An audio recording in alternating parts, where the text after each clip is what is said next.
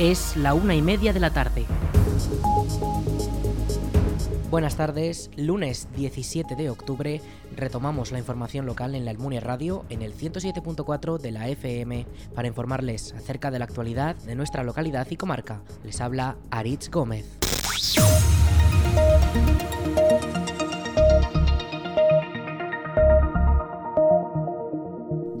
El Ayuntamiento de la Almunia ha comunicado que la calle Escalericas permanecerá cortada al tráfico durante este lunes 17 y martes 18. El motivo de este corte es la realización de varias obras de mantenimiento y mejora del firme de adoquines que ya se lleva realizando en la localidad desde hace un mes en las distintas calles del centro. Además, estas obras se realizan con el fin de garantizar la seguridad de los peatones y la firmeza del suelo, eliminando adoquines sueltos o posibles baches que puedan producir tropiezos o caídas. El pasado domingo, el Club Deportivo La Almunia cayó ante el equipo de Barbastro. El equipo de la localidad ostense venció el partido tras marcar una suma de dos goles y dejar al equipo almuniense con cero en el marcador. El primero de los goles llegó en el minuto 45 por parte de los oscenses y el segundo y definitivo cuatro minutos después. En cuanto a sanciones, el equipo de la Almunia tuvo seis tarjetas amarillas mientras que el de Binefar acumuló cuatro. Esta derrota sigue situando al equipo de la Almunia penúltimo en la clasificación en la posición número 15 con un empate y cinco derrotas consecutivas.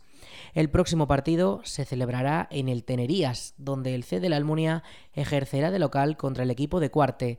Esto será el domingo 23 de octubre a las 5 de la tarde.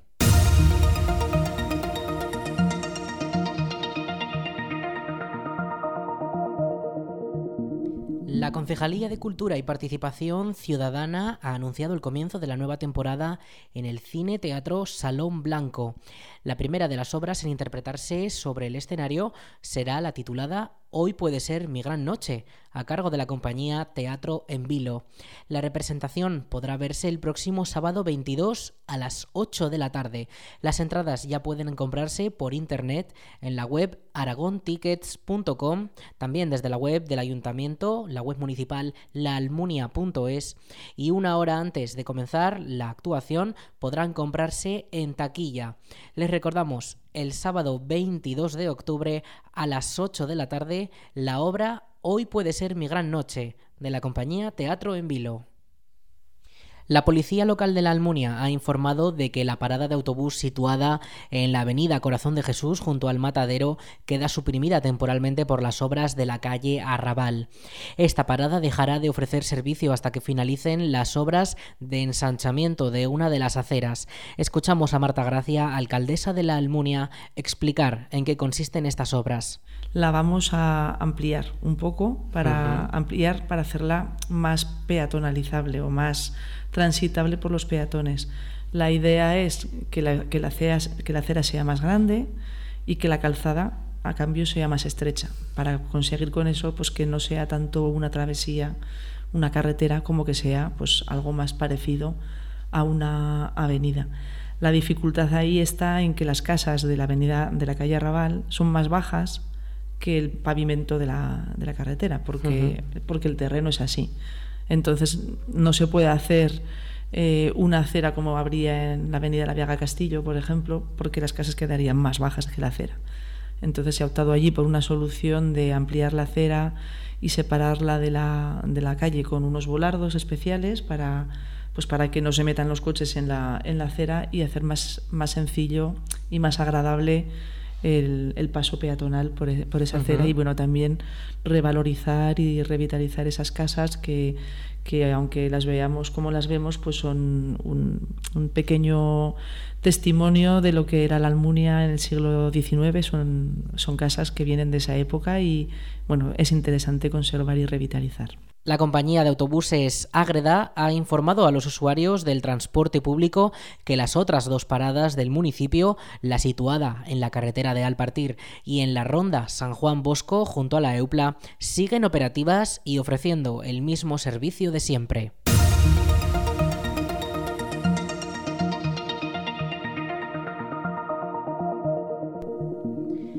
La nave logística de Bonaria en Épila toma forma y parte de sus instalaciones comenzarán a funcionar durante los próximos días, según informa el periódico de Aragón.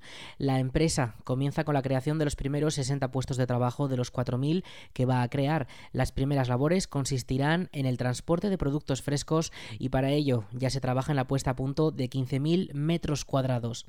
Además, según informa la propia compañía catalana, la gasolinera podría estar ya finalizada a finales de este mismo año, que daría trabajo a otras cinco personas. También está avanzada la potabilizadora y la nave de frutos secos, que también podría comenzar a operar en los próximos meses cuando se realicen trabajos de albañilería y adecuación de los interiores.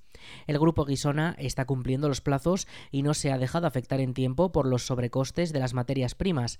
Según los planes, antes del próximo 31 de diciembre debería estar finiquitado el centro promocional, que incluye la gasolinera, un supermercado y un restaurante.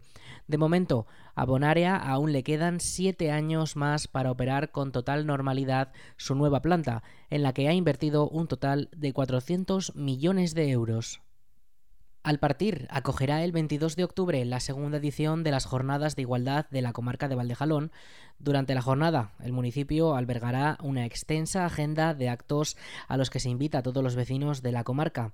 El evento comenzará con una bienvenida a los asistentes por parte de las autoridades y la directora del Instituto Aragonés de la Mujer. Durante la mañana podrá disfrutarse de una ponencia sobre labores sociales, de varios debates sobre los estereotipos de género y el viaje de conseguir la igualdad, de diferentes exposiciones o vídeos e incluso de una comida.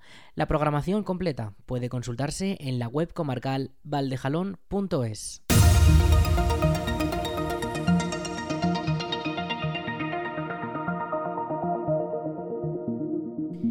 La comarca de Valdejalón ha convocado la primera edición del certamen de microrelatos auténticamente iguales.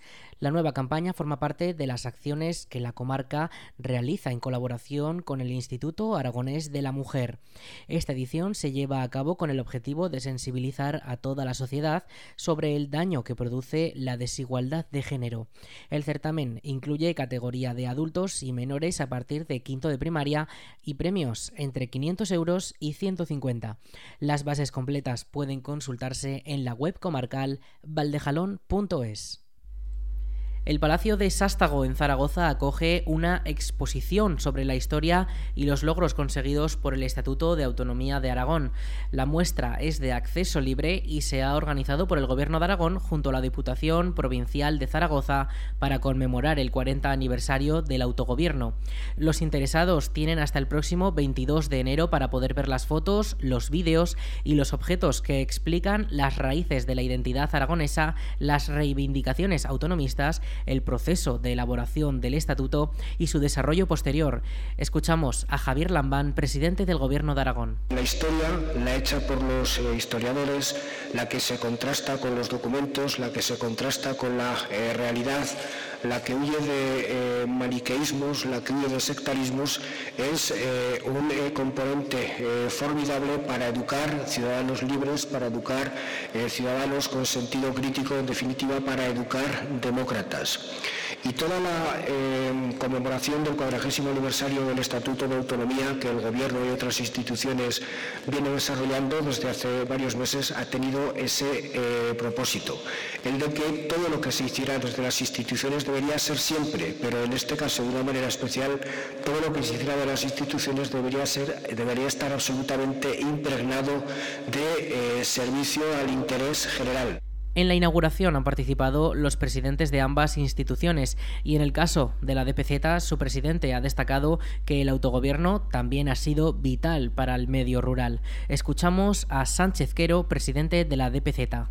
En definitiva, hemos de considerar que estos 40 años han supuesto un paso de gigante para Aragón y para, los aragoneses, y, cómo no, para el medio rural. El Estatuto de Autonomía ha sido vital para el fortalecimiento de la democracia y del autogobierno, y también, por supuesto, para nuestros pueblos. Podemos sentirnos orgullosos del trabajo que se ha hecho en estos 40 años, pero jamás debemos sentirnos satisfechos. Queda mucho por hacer Tenemos ante nosotros el reto permanente de obtener, entre otras cuestiones, una financiación justa, mantener vivos nuestros pueblos y de promover el progreso, además de escuchar las demandas de nuestros vecinos y responder a ellas con honradez, con eficacia y con justicia. La exposición ha sido comisariada por Carlos Forcadell, catedrático de Historia Contemporánea de la Universidad de Zaragoza y director de la institución Fernando el Católico de la Diputación de Zaragoza, y puede verse hasta el 22 de enero en el Palacio de Sástago, con entrada libre. De martes a sábado estará abierta de 11 a 2 del mediodía y de 6 a 9 de la tarde, mientras que los domingos y los días festivos podrá visitarse desde las 11 hasta las 2 de la tarde tarde. Hasta aquí la información local en la Almunia Radio. En unos minutos, a las 2 de la tarde, toman el relevo nuestros compañeros de Aragón Radio con más información. Un saludo en nombre de todo el equipo y de quien les habla, Aritz Gómez. Buenas tardes.